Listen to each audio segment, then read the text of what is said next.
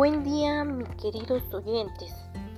Esto es Protegemos la calidad del aire. La problemática de la contaminación del aire es muy preocupante a nivel mundial. Los especialistas informan que 3.000,8 millones de personas mueren al año por causa de mucha contaminación ambiental. Bienvenidos y bienvenidas a Informándonos sobre el Medio Ambiente. Les habla su, su amiga Ana de la Cruz Montalbán.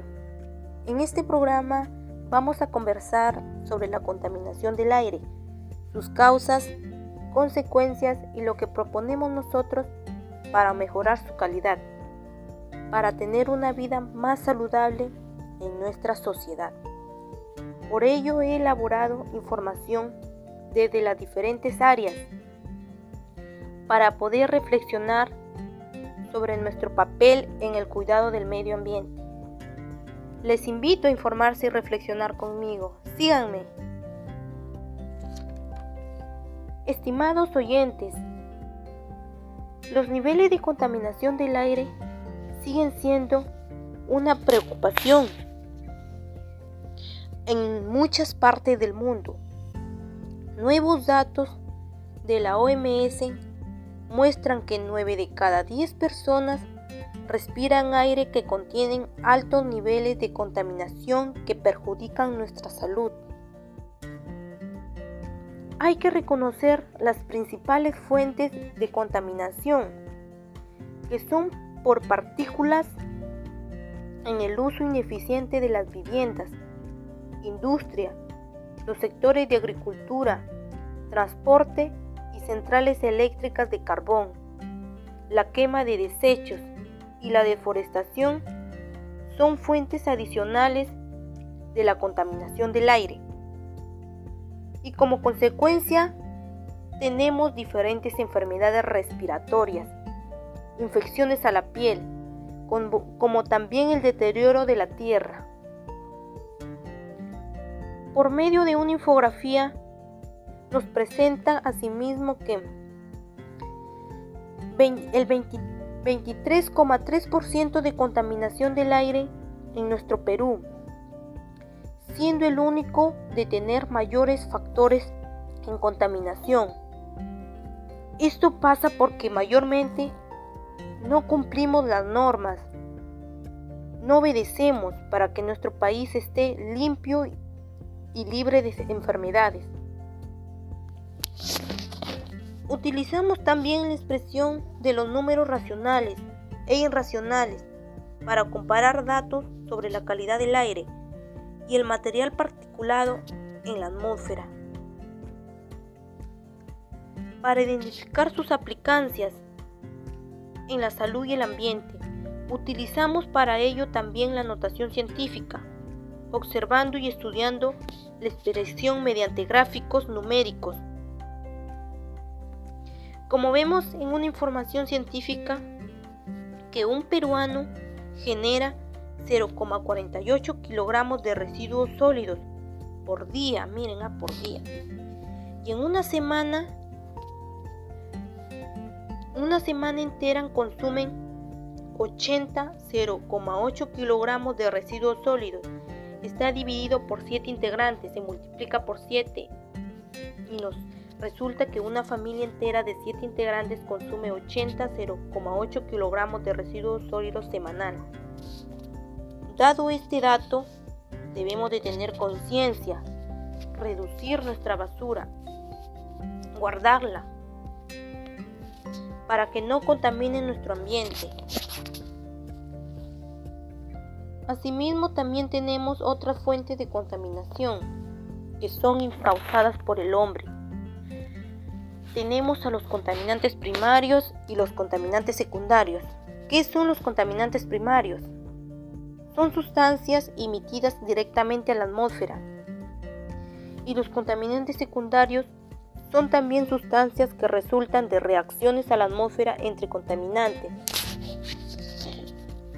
Por otro lado, vemos lo que es la emisión, que está vertida de sustancias a la atmósfera, que se agrupan en cuatro categorías.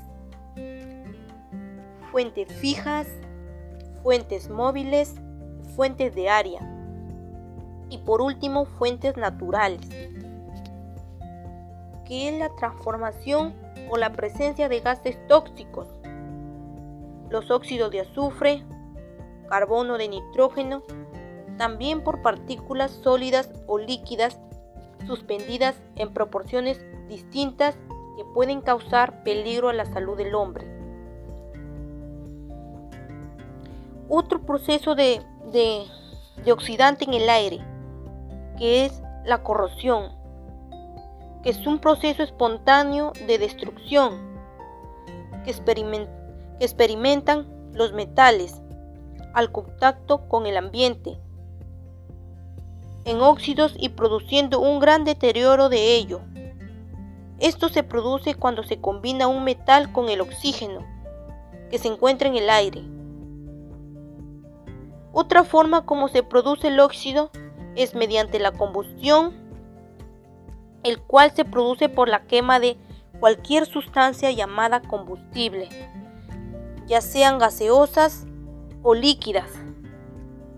Este proceso de combustión se oxida y deprende calor, siendo el oxígeno el oxidante, y que se obtiene en el aire, trayendo como graves consecuencias consumir un aire lleno de sustancias tóxicas contaminantes que pueden dañar nuestros pulmones.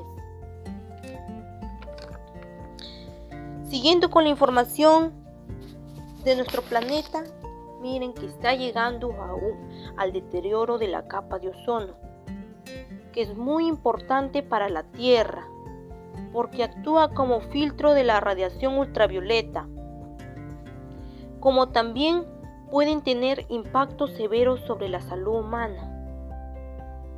Las moléculas de ozono se reducen más rápido de lo que se pueden recuperarse por las nuevas moléculas del ozono que la naturaleza produce al llegar a un resultado de un ozono muy débil. El agotamiento de la capa de ozono resulta en una reducción de su capacidad para entrar en una mayor exposición de la superficie terrestre y al llegar a la troposfera donde vivimos nosotros y causar daños que son los rayos ultravioletas en la Tierra. La capa de ozono se destruye por la presencia de átomos de cloro y bromo, que al reaccionar con el ozono forman moléculas de monóxido, que la destruyen y son emitidas por las actividades de los seres humanos. Hay tres tipos de rayos ultravioletas. Les voy a decir cuáles son.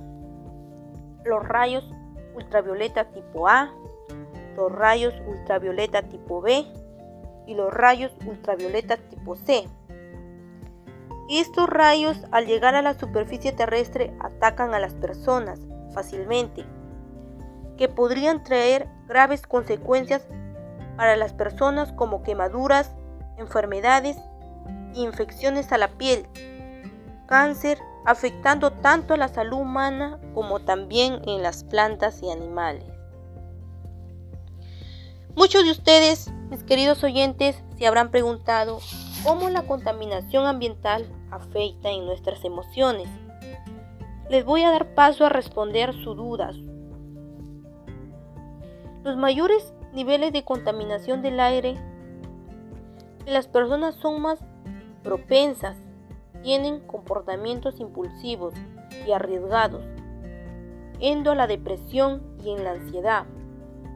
Todo se debe al convivir en un ambiente sumamente contaminado. Para regular nuestras emociones es necesario dedicarles un tiempo o reflexionar sobre nuestras propias emociones, observar la situación en perspectiva y tratar de contribuir espacios más saludables para evitar caer en descontrol. Escuchen, acá tengo otra forma de cómo mantener nuestra salud mental saludable. Es muy importante identificar los tipos de actividad física que podemos poner en práctica y comprenderlas el beneficio que, que los espacios adecuados para la salud. Tenemos cuatro tipos de actividad física. Primera actividad física aeróbica, que es la adaptación del cuerpo para mantener una actividad en forma prolongada, como correr, caminar, saltar, ya que realizarlo implica un mayor uso de oxígeno y aumenta la frecuencia cardíaca. Segunda actividad física que es de resistencia, que es la resistencia muscular, la capacidad motora que permite a las personas vencer una resistencia, como subir escaleras, levantar pesos, que nos ayudan al fortalecimiento de nuestros músculos. La actividad 3 de flexibilidad, que es la capacidad de las articulaciones para desplazarse en un rango de movimiento, como saltar, hacer estiramientos abdominales, agacharnos y girar, ya que mejora la coordinación neuromuscular, mejora el rendimiento deportivo. Última actividad física que es de, coordinación. Estos son los movimientos suaves, precisos y armoniosos que la podemos realizar como jugando deportes, bailando o danzar. Como vemos, hay dos tipos de intensidad que debemos usar al realizar este tipo de actividad física. La intensidad moderada y la intensidad intensa. Que es muy importante poner en práctica estos tipos de actividad física que nos benefician nuestra salud mental y física. Mis queridos oyentes, les hablo también de cómo beneficia la danza en nuestra salud. La danza es una forma de reconocer nuestro cuerpo y expresar cómo nos sentimos y de mantener nuestra, salud física ya que estimula movernos constantemente. Y en la salud emocional nos ayuda a regular nuestras emociones, entre otros aportes más a nuestro bienestar. En conclusión, amigos y amigas, público en general, debemos tomar conciencia que muchas de las acciones que realizamos los seres humanos, la contaminación ambiental, por ejemplo, la alteración de la atmósfera, así como también el deterioro de la, de la, salud física y mental, que nos traen grandes consecuencias. Por ello es necesario elaborar propuestas de diálogo crítico con la cultura de la ciencia para un actuar coherente que promueva una ecología integral. Difundir solidaridad, Muevámonos a actuar para salvar nuestra creación que Dios Padre nos la dio con el propósito que la deberíamos cuidar y así contribuir un reino sostenible. Hemos llegado al momento de dar a conocer las acciones que debemos tomar para reducir y parar el problema de la contaminación del aire les voy a dar a conocer las acciones que debemos tomar en cuenta. Primera acción, incrementar el uso de bicicletas, ya porque al realizar su uso beneficiaría al ambiente, ya que no contienen ningún tipo de gas tóxico. Es natural. También nos beneficiaría a promover la realización de actividad física que es bueno para nuestra salud. Otra acción. Usar ambientadores ecológicos que no contienen sustancias contaminantes. Son naturales. Beneficia al ambiente porque sus componentes no son nocivos. Otra acción. Guarda tu basura. No quemes haz uso de las tres R's. Recicla, reusa y reutiliza. Beneficiaría al ambiente, ya que no incrementarías basura y le darías otro uso nuevo al reciclar. Otra acción. Realiza actividad física. Nos ayuda a reducir el riesgo de padecer enfermedades. Contribuir a la prolongación de la vida y mejora su calidad a través de beneficios fisiológicos. Última acción. Siembra plantas, ya que no produce oxígeno, purifican el aire, forman suelos fértiles y al consumir un aire limpio nos beneficiaría a nosotros también. Bueno, queridos oyentes, hemos llegado al finalizar el programa. Gracias por haber escuchado informándonos sobre el medio ambiente. Nos encantaría saber sus opiniones sobre el episodio que nos, y que nos cuenten sobre cómo llevan a cabo las acciones que hemos presentado. Espero les haya servido de información y vean cómo están los niveles de contaminación en nuestro planeta. Y, y tomemos conciencia cómo estamos viviendo y el daño que estamos causando y las grandes consecuencias que estamos pasando.